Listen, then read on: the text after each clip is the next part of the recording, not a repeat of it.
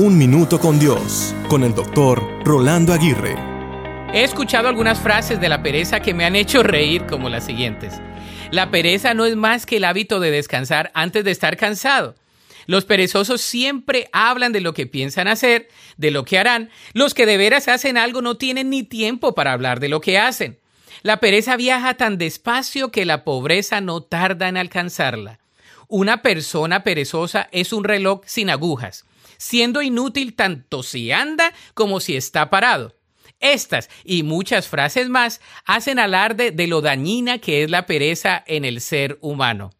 Aunque todos hemos tenido pereza en algún momento en nuestra vida, debemos evitar las etapas o ciclos permanentes de pereza, ya que ésta va en contra de una buena mayordomía de todo lo que Dios nos ha dado, nuestro tiempo, nuestros tesoros y nuestros talentos.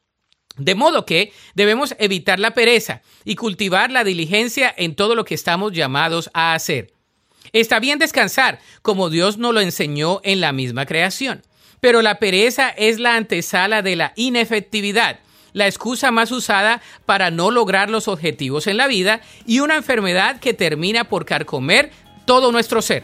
La Biblia dice en Proverbios 21, 25, por mucho que desee, el perezoso acabará en la ruina, porque sus manos se niegan a trabajar.